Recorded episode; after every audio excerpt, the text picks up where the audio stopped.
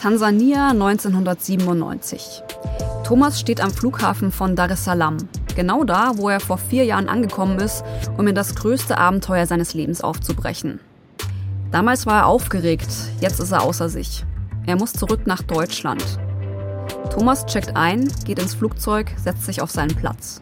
In dem Moment, wo das Flugzeug vom Boden abhebt, da bin ich nur noch in Tränen ausgebrochen. Ich habe geheult und geheult und geheult und dann ist irgendwann die Stewardess vorbeigekommen, ob sie mir irgendwas helfen kann. Ich habe nun Kopf geschüttelt und dann habe ich eigentlich bis zur Zwischenlandung in Nairobi war ich nur in Tränen aufgelöst und Thomas hat sich an Tansania gewöhnt. Mehr noch, er liebt dieses Land. Er kann sich vorstellen, für immer hier zu bleiben, vielleicht sogar eine Frau von hier zu heiraten. Aber jetzt muss er von einem Tag auf den anderen zurück. Alles in ihm sträubt sich bei diesem Gedanken. Ich war so geschockt, als ich die ersten Europäer reden hab hören. Diesen Schwachsinn, was die da gequatscht haben. Ich habe gedacht, nein, ich muss dorthin wieder zurück. Was haben die für Themen? Also nur Wohlstand und Freizeit und äh, irgendwelche Äußerlichkeiten und bla bla und nein, um Himmels willen. Aber die integrierte Gemeinde, die sich mittlerweile in katholische integrierte Gemeinde umbenannt hat, will Thomas nicht mehr in Tansania haben. Und Thomas hat keine Ahnung, warum nicht. Er stellt sich immer wieder dieselben Fragen. Warum macht die Gemeinde sowas mit mir? Was habe ich jetzt vielleicht falsch gemacht, was mir aber niemand sagt oder warum reden wir nicht drüber? Wie kam der Entschluss zustande? Thomas kriegt darauf keine Antworten. Jetzt nicht und auch später nicht. Er ist so verzweifelt, so wütend, so frustriert, dass ein Gedanke in ihm immer stärker wird. Er und die Gemeinde, das funktioniert so nicht mehr. Ich habe mich da so ausgemustert gefühlt. Von dieser Art und Weise, wie ich da zurückgeschickt worden bin, und da sind einfach auch so Zweifel in mir hochgekommen, dass ich der richtige Mensch für diese Lebensform bin. Dann verzichte ich lieber auf die Privilegien von diesen tollen Hausgemeinschaften und so weiter. Dann mache ich lieber einen auf Selbstversorgung und kann über mein Leben halt auch selber verfügen. Er nimmt sich vor, wenn er nach Hause kommt, dann wird er nicht mehr ins Integrationshaus ziehen. Er will alleine wohnen. Ist das also jetzt der entscheidende Moment? Sein Ticket nach draußen? Raus aus der Gemeinde? Das hier ist Seelenfinger im Sog der integrierten Gemeinde. Folge 4 Partnerwahl. Ein Podcast von Eckhard Querner, Christian Wölfel und mir, Katja Peisen-Petersen.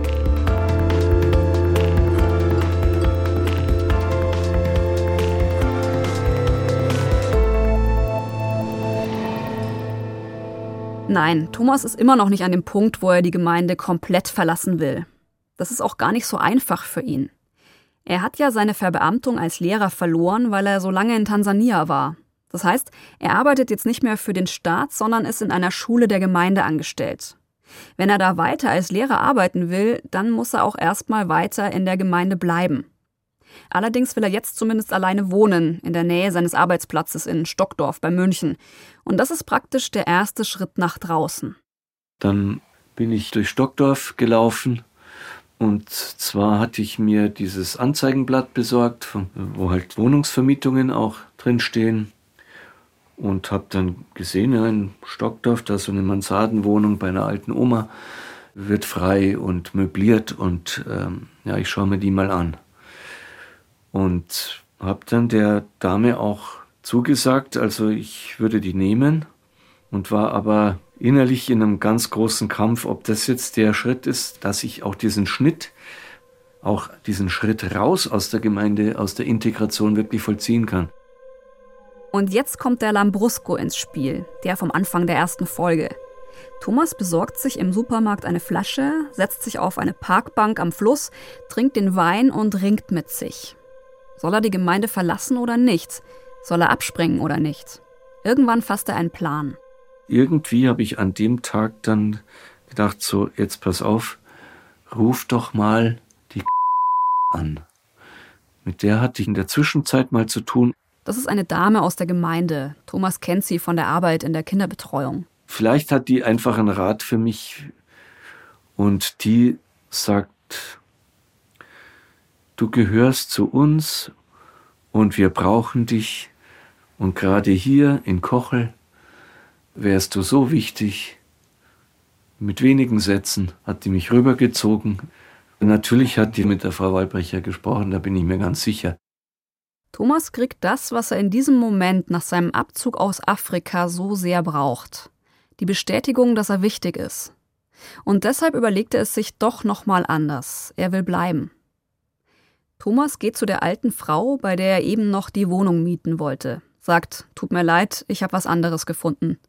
Und zieht schon am nächsten Tag in ein neues Integrationshaus. Es geht nach Kochel am See. Wieder in die Integration, wieder in eine absolute Fremdbestimmung, die dort fast noch stärker war als äh, woanders. Obwohl Thomas kurz davor war, die Gemeinde zu verlassen, er schafft es einfach nicht raus. Das ärgert ihn noch heute, 25 Jahre später. Es gibt mehrere Punkte in den 25 Jahren, aber das wäre einer der spätesten gewesen, wo ich besser dran getan hätte, Konsequenzen zu ziehen und zu sagen, so Leute, und jetzt reicht's. Also bedanke mich und macht's es gut, aber ich bin ab jetzt woanders dabei.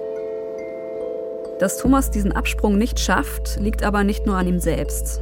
In den entscheidenden Momenten schafft es die Gemeindeführung immer wieder, ihn zurückzuholen. Er kriegt hier die Bestätigung, dass er wichtig ist. Und er kriegt noch was anderes. Traudel Wallbrecher weiß inzwischen, dass Thomas so richtig zweifelt, dass er unsicher ist, dass er kurz davor ist, die Gemeinde zu verlassen. Sie will ihn aber ganz offensichtlich nicht gehen lassen. Und sie überlegt sich, wie man Thomas längerfristig in der Gemeinde halten kann. Er will einfach eine Partnerschaft und eine Familie gründen und er sucht, man merkt es ihm an der Nasenspitze an, dann schauen wir, dass wir das miteinander verbinden und dann haben wir für uns gerettet, so ungefähr. Partnerschaft, Familie.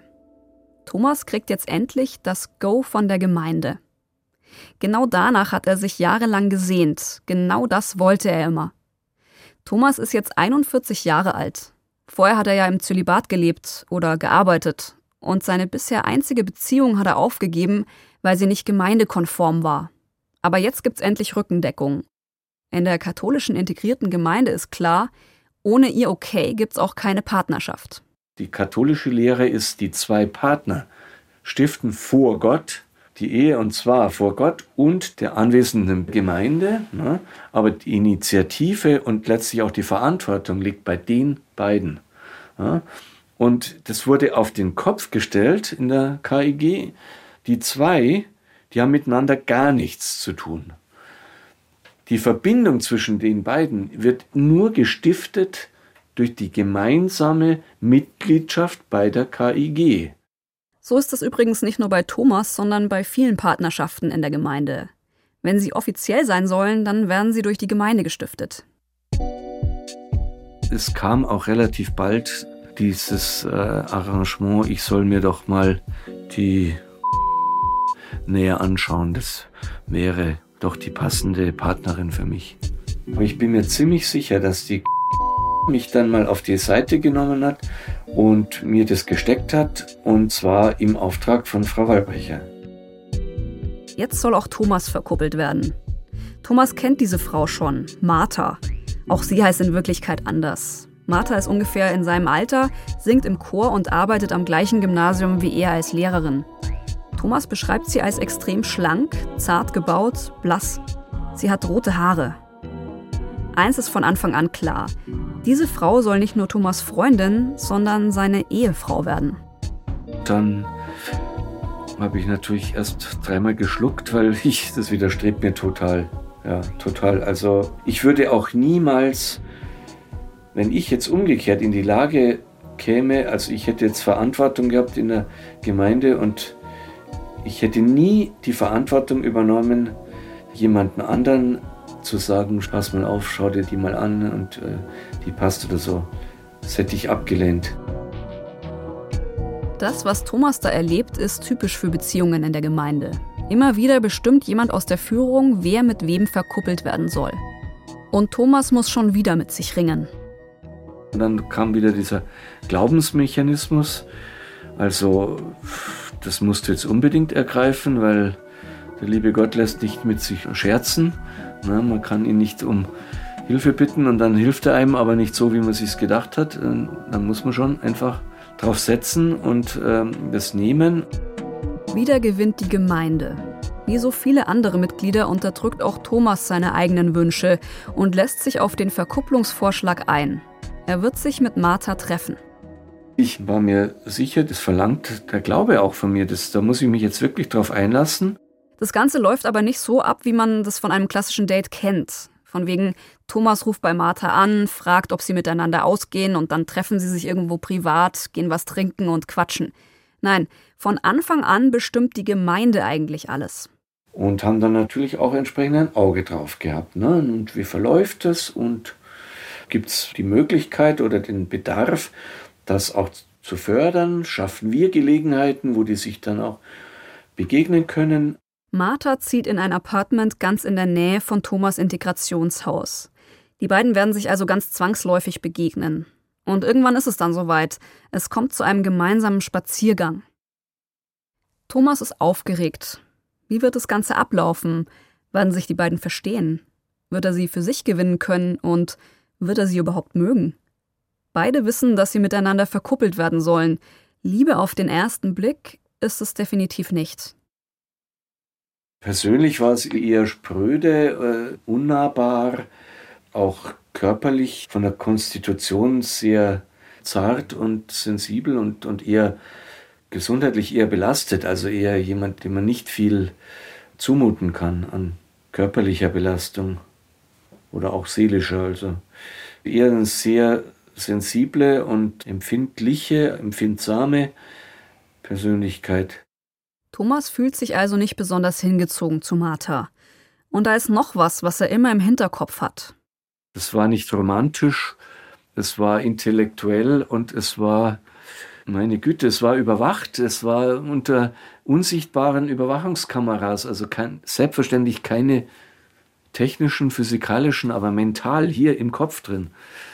Und auch nicht von außen, also nicht so, dass jetzt dann der Othello einen abfängt an der Tür und äh, dann unter Folter zur Aussage zwingt, was man jetzt da die letzte halbe Stunde getrieben hat, sondern verinnerlicht, ne? dass mir klar ist, also wir haben jetzt den Auftrag ja, und, und das kriegt auch das Platzet nur, wenn das Ganze richtig gemeindekonform ist. Also nur dann hat es überhaupt Aussicht auf Erfolg. Von Anfang an geht es bei dieser Beziehung also nicht darum, ob die beiden sich anziehend finden oder nicht. Es geht nur darum, dem Willen der Gemeinde zu entsprechen. Die Beziehung muss funktionieren, weil die Gemeinde das so möchte. Also legt sich Thomas bei Martha ins Zeug. Man will sich ja auch kennenlernen und das ist auch nicht schwer, weil die ja intellektuell brillant war. Also da war man um kein Gesprächsthema verlegen. Thomas weiß heute nicht mehr genau, was die beiden bei ihrem ersten Treffen im Detail sprechen. Aber er erinnert sich, dass er sich erstmal behutsam bei Martha vortastet. Wie es in ihrem Job läuft, wie es ihrer Familie geht, solche Sachen. Nach einer guten halben Stunde ist der Spaziergang vorbei und jeder macht wieder sein eigenes Ding. Aber sie treffen von jetzt an immer wieder aufeinander. Ich habe mich wirklich darauf eingelassen. Also in kleinen persönlichen Schritten das Gespräch gesucht und dann Gelegenheiten gesucht, wo man auch miteinander was erleben kann. Persönlich, privat war das ausgeschlossen. Die beiden verbringen Zeit miteinander bei Sonntagsspaziergängen in der Gruppe, bei der Betreuung von Kindern, bei Ausflügen in den Tierpark. Allein sind sie dabei nie. Mal sind sie umringt von einer Schar Kinder, mal sind erwachsene Gemeindemitglieder im Schlepptau. Aber sie lernen sich trotzdem ein bisschen besser kennen. Es ist ja auch klar, Sympathien, die fallen ja auch nicht einfach vom Himmel, sondern die können auch entstehen und die sind auch entstanden. Das heißt, ich habe die natürlich auch schätzen gelernt über das hinaus, was ich von ihr wahrgenommen hätte, wenn ich, äh, wenn das nicht so vorgeschlagen worden wäre. ich hatte schon nicht nur den Wunsch, sondern auch die Hoffnung und eigentlich auch die Illusion, äh, dass da eine ganz persönliche, echte Zuneigung auch zu meiner Partnerin entsteht. Und da gab es natürlich auch Anzeichen. Martha ist gebildet und klug. Thomas fühlt sich von ihr intellektuell angezogen. Die beiden führen sehr gute Gespräche und sie haben ein gemeinsames Hobby, die Musik. Thomas mag, wie sie singt und Gitarre spielt. Ein Jahr nach seiner Rückkehr aus Afrika verlobt sich Thomas offiziell mit Martha. Wobei, eigentlich sollte ich eher sagen, die beiden werden verlobt. Und zwar richtig coram publico bei einem riesigen Gemeindefest in Wolfesing vor 300 Leuten gegenseitig Ring anstecken, ganz offiziell kirchliche Verlobung. Es hat alles die Gemeinde ausgerichtet. Und auch bei Thomas und Martha folgt jetzt, wie schon bei den Kindlers, eine Verlobungszeit. Also die Zeit, in der die beiden ihre Verbindung nochmal testen sollen. Das Ganze wird auch bei ihnen zwei Jahre lang dauern. In der Zeit können die beiden aber eigentlich gar nicht abchecken, ob sie wirklich füreinander geschaffen sind, denn wirklich nahe kommen sie sich in den zwei Jahren nicht. Dabei wohnen sie zeitweise sogar im selben Integrationshaus. Unter der Woche wird gearbeitet und an den Wochenenden sind die beiden eingespannt für Gemeindearbeiten, aber getrennt voneinander. Thomas macht Kinderbetreuung und Musik bei Gottesdiensten, Martha arbeitet als Hebräisch-Übersetzerin für die Gemeinde. Beide sind praktisch nie zu Hause. Ich habe sie monatelang also aus dem Autofenster gesehen. Also.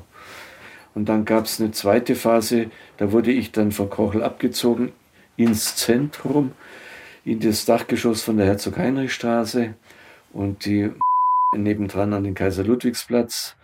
Und also da war sie halt zum Sonntagmittagessen bei uns. Sie kommen wenig zum Reden und noch weniger dazu, irgendwelche Zärtlichkeiten auszutauschen. Das ist eh klar, das ist äh, für später gedacht und die körperliche Annäherung, die wurde auch einfach von der Wertigkeit als sehr gering äh, bis schädlich bis gefährlich angesehen und die seelische Annäherung und vor allem die spirituelle, der Austausch. Bei einem Spaziergang am Ufer des Weichensees nimmt Thomas seine Verlobte an der Hand und wird anschließend von seiner Integrationsmutter gerügt, von wegen, er sei seiner Freundin zu nahe gekommen.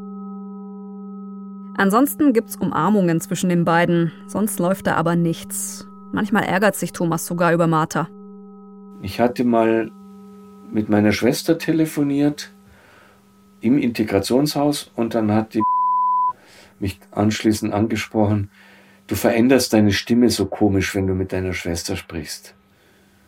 Und dann habe ich gedacht, holla, also und selbst wenn, darf ich das jetzt nicht oder ist das schlimm oder wo ist das Problem? Ja, das Problem ist, man merkt, wie sehr du emotional doch noch an deiner alten Familie hängst. Ja, die hat anscheinend eine Bedeutung für dich, die sie nicht mehr haben sollte. Und trotzdem ist Thomas nach zwei Jahren Verlobungszeit sicher, das mit Martha, das passt schon. Er weiß tief im Innern, dass es keine Liebe ist. Aber er will sie trotzdem heiraten und mit ihr Kinder kriegen. Noch wenige Monate, dann soll die Hochzeit stattfinden.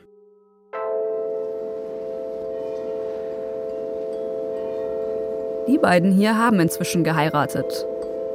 Das war dann eine wunderschöne Hochzeit, also die uns die Gemeinde ausgerichtet hat. Das war wirklich ein großes Geschenk. Fast zwei Jahrzehnte vor Thomas sind Monika und Hajo endlich die Ehe eingegangen. Nach zwei schier unendlichen Jahren Verlobungszeit. 1980 ist es endlich soweit. Die beiden sind glücklich miteinander und machen Pläne für die Zukunft. Mein Traum war auf jeden Fall Familie. Ich wollte Familie gründen. Zwei Kinder hatte ich mir immer gewünscht, von klein auf. Egal ob Sohn oder Tochter. Ich wollte Familie gründen und auch berufstätig sein auch, aber vorrangig wollte ich eine Familie gründen. Aber eine Familie zu gründen ist gar nicht so einfach in der integrierten Gemeinde. Außerdem plagen Monika große Selbstzweifel, denn in der Arbeit wird sie ständig kritisiert und klein gehalten. Die Krankenschwester in der Arztpraxis hatte vorher so viel mir gesagt, Ach, hättest du mich doch gefragt, dann hätte ich dir schon gesagt, dass du das nicht schaffst. Ist ja unmöglich, dass du das schaffst. Ausgeschlossen, das schaffst du doch nicht. Und dann, dann, äh, wenn man das 300 Mal hört, dann zweifelt man an sich. Deswegen habe ich gefragt. Monika traut sich gar nichts mehr ohne Zustimmung von oben zu machen. Also sucht sie kurz nach ihrer Hochzeit, da ist sie 30 Jahre alt, das Gespräch mit ihrer Integrationsmutter. Kinder sind einfach eine Freude. Und dann habe ich diese Integrationsmutter gefragt, ob ich auch ein Kind kriegen darf. Nein. Mehr sagt die Integrationsmutter nicht. Wieso nicht? Darauf bekommt Monika keine Antwort. Ich war total erschüttert. Ich frage mich an dieser Stelle sofort, was sagt Hajo da dazu? Aber Hajo, der kriegt es gar nicht mit. Statt mit ihm zu reden, ihm das zu erzählen, macht Monika alles mit sich selber aus. Dann ging ich in den Keller und habe mich da ausgeheult. Und dadurch wusste der Hajo nichts. Sie hat, weil sie das eben auch so verinnerlicht hat, wenn sie ein Problem hat, das nicht mit mir besprechen soll und so weiter. Ja, dann ja. hat sie mich gemaßregelt. Und dann holste dem Hajo auch noch was vor. Muss man sich mal vorstellen. Da ist ein Ehepaar, dem verboten wird, miteinander über Probleme zu sprechen. Dem verboten wird, Kinder zu bekommen. Jedenfalls habe ich gedacht, vielleicht bin ich noch zu unreif. Ja, weil ich, weil ich auch immer so hingestellt wurde. Monika nimmt das Nein der Integrationsmutter hin und wartet. In der Hoffnung, dass aus dem Nein schon irgendwann ein Ja werden wird. Jedenfalls haben wir uns natürlich auch orientiert an anderen, die schon länger in der Gemeinde sind. Und jedenfalls weiß ich das bei dieser Kinderfrage, dass ich dachte, das Ehepaar dort, die schon einige Jahre länger in der Gemeinde sind, auch in unserem Alter ungefähr, die hatten auch keine Kinder, dachte ja, gut, eigentlich ist es verständlich, dass man das zurückstellt mal. Mit dem Kinderkriegen ist es in der Gemeinde genau wie beim Heiraten. Hochzeiten werden von der Gemeindeführung immer wieder rausgezögert. Und auch Kinder müssen erstmal aufgeschoben werden, erstmal zurückgestellt werden, bis man reif genug dafür ist. Dabei geht es der Gemeindeführung vermutlich nur um eins. Paare sollen ihre Energie in die Gemeinde investieren und nicht in ihr Privatleben. Unsere eigenen Wünsche waren völlig unwichtig. Das Oberste war der Wille Gottes und der war gleichbedeutend mit dem Willen der Gemeinde. Das war ungeschriebenes Gesetz. Der Wille Gottes ist der Wille der Gemeinde und dem müssen wir alles unterordnen. Also stecken Monika und Hajo zurück. Monika schuftet als Arzthelferin in der Gemeindepraxis, Hajo außerhalb als Elektroingenieur. Sie pflücken Erdbeeren auf den Feldern, putzen Gemeindesäle, kriegen wunde Finger und Rückenschmerzen. Und sie beschweren sich nicht. Die beiden warten ungefähr drei Jahre. Dann ist sich Monika sicher, sie ist jetzt definitiv reif für Kinder. Und sie hofft, dass das die Gemeindeführung auch so sieht. Sie wagt einen neuen Anlauf und geht wieder zur Leiterin ihrer Gruppe. Es ist immer noch dieselbe wie vor drei Jahren. Und wieder die Antwort Nein. Einfach nur Nein. Keine Kinder für Hajo und Monika. Wieso nicht? Keine Begründung. Das war schrecklich für mich. Das war ein Riesentrauma. Monika sucht die Schuld bei sich. Sie denkt, die Gemeinde traut ihr keine Kinder zu. Sie denkt, sie ist zu schlecht, zu schwach, einfach nicht gemacht für diese große Lebensaufgabe. Ja, da war das für mich tabu. Da war Sense. Ende.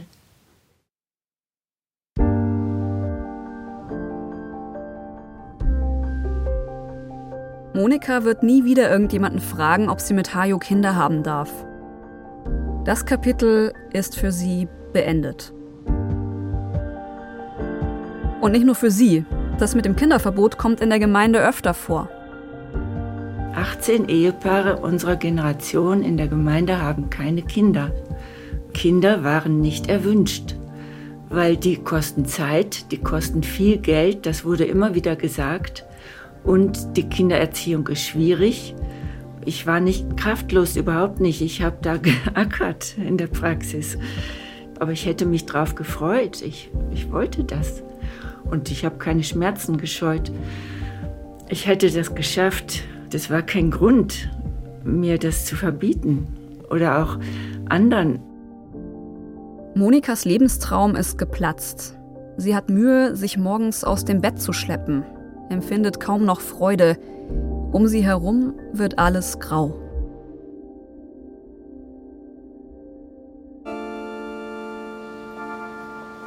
Bei Thomas dagegen ist die Stimmung gut. Seine Vorfreude steigt. In wenigen Wochen wird er Martha heiraten.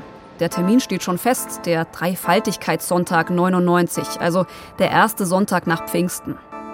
Thomas und Martha haben sich mittlerweile ganz gut kennengelernt, also mehr geistig. Körperlich ist es bisher nur bei Umarmungen geblieben, aber die beiden fühlen sich bereit für die Ehe. Wir haben schon natürlich über die Zukunftspläne gesprochen, die jetzt auch ganz konkret und privat unsere Beziehung betreffen. Bis hin, äh, dass wir uns äh, Wohnungen äh, angeschaut haben und dann sogar gemeinsam unterschrieben haben, einen Mietvertrag. Obwohl die Hochzeit schon bald stattfinden soll, haben Thomas und Martha aber noch keine Ahnung von den Details. Welche Gäste kommen werden, welche Musik gespielt wird. Sie wissen noch nicht mal, in welcher Kirche sie heiraten werden. Ich habe ja hunderte von Hochzeiten aus nächster Nähe miterlebt weil ich von der Musik her immer also damit eingebunden war. Die Hochzeit ist ein Fest der Gemeinde und wird von der Gemeinde bis ins Detail vorbereitet. Durchaus in Absprache oder in Aussprache mit den Betreffenden, aber die liefern eigentlich nur den Anlass. Und es ist nicht aus praktischen Gründen, es ist theologisch begründet, weil es ist ein Fest der Gemeinde und die zwei Personen, an denen vollzieht sich das, es ist nicht ein Fest, wo, wo man die Initiative hat als Betroffener. Thomas und Martha harren also der Dinge. Was wird sich die Gemeindeführung für ihre Hochzeit überlegen? Und wann werden sie mal mehr dazu erfahren? Irgendwann macht die Gemeindeführung dann Meldung. Thomas und Martha sollen nach Bad Hölz kommen, in die Kommandozentrale, zu Traudel Wallbrecher. Diese Einladung nach Bad Tölz war für mich klar, okay, dann werden da jetzt die Details besprochen, wie, wie das ablaufen soll und so. Thomas und Martha steigen ins Auto und fahren los. Thomas ahnt nicht, dass das Treffen sein Leben mal wieder komplett auf den Kopf stellen wird. In Tölz angekommen, steigen die beiden aus und betreten Traudel Wallbrechers Haus.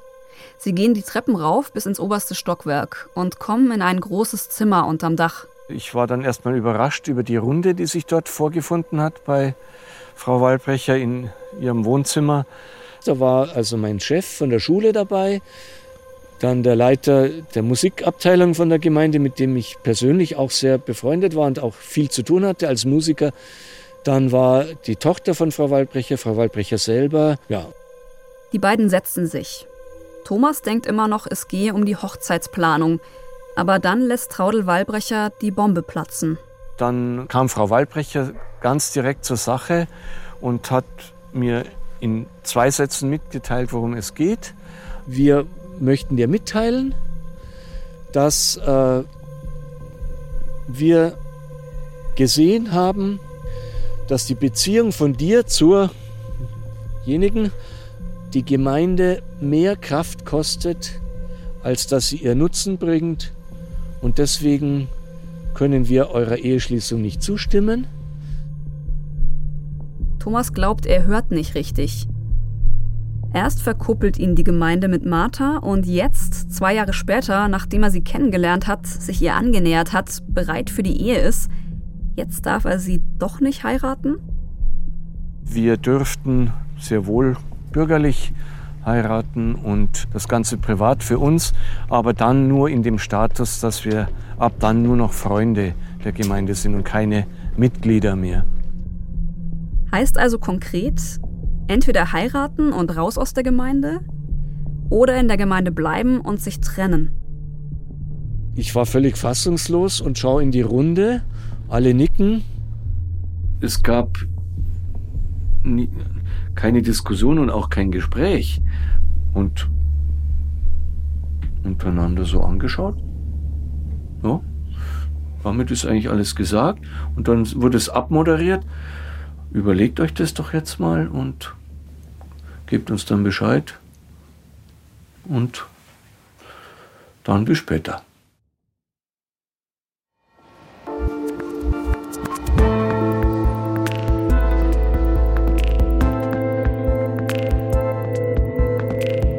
Das war Partnerwahl, die vierte Folge von Seelenfänger, Staffel 2 im Sog der integrierten Gemeinde. Ein Podcast von Eckhard Querner, Christian Wölfel und mir, Katja Peisen-Petersen.